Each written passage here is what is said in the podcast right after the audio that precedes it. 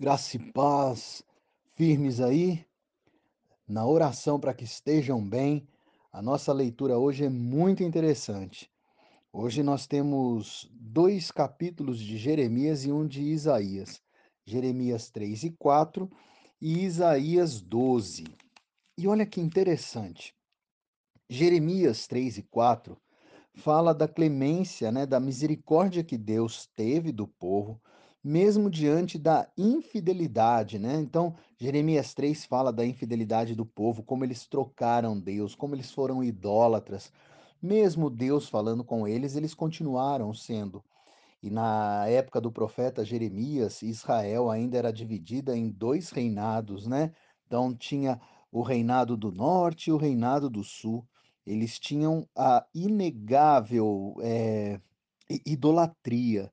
Deus, ou a palavra de Deus nos mostra claramente, mas claramente, como eles se prostituíram, né? Como Israel se distanciou de Deus e como Judá, que era outro reino, da mesma forma prosseguiu para o distanciamento de Deus. Deus fala, né, e pede, né, para que o povo se arrependa, para que eles voltem atrás contra o pecado. E no capítulo 4, a continuidade vem nessa exortação de Deus, mostrando como eles são duros, né, como eles são pervertidos nos passos que eles estavam escolhendo.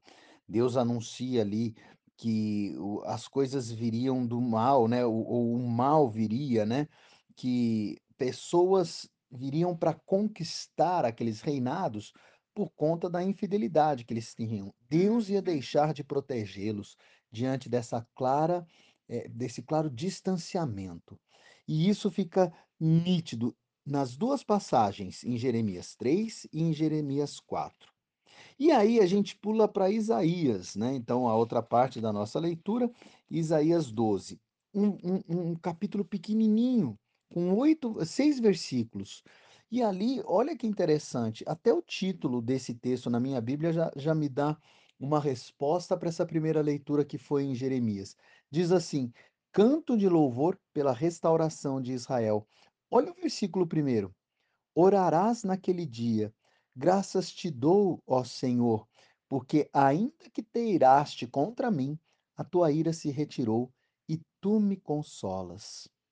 Oh, meu irmão, se você continuar lendo, você vai ver que esse esse esse versículo, esses ca esse capítulo de Isaías é um cântico onde o povo adora a Deus, porque Deus teve misericórdia, e na misericórdia de Deus ele restaurou aquele povo, mesmo o povo tendo pecado e se irado contra o Senhor.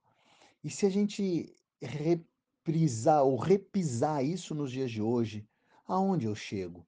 Eu chego na minha vida, porque por muitas vezes eu peco e o meu pecado ira Deus, o meu pecado distancia Deus da minha vida.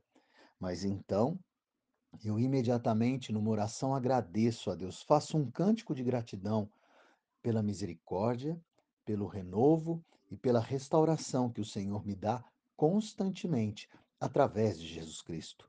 Sabe, meu irmão, Jesus é a redenção dos nossos pecados, é a restauração da nossa vida. Jesus é a nossa glória maior e eterna. Porquanto crermos em Jesus, vivermos com Ele, teremos sempre o refrigério e as graças e a misericórdia do Senhor, podendo sempre entoar o mesmo cântico que Isaías teve aqui.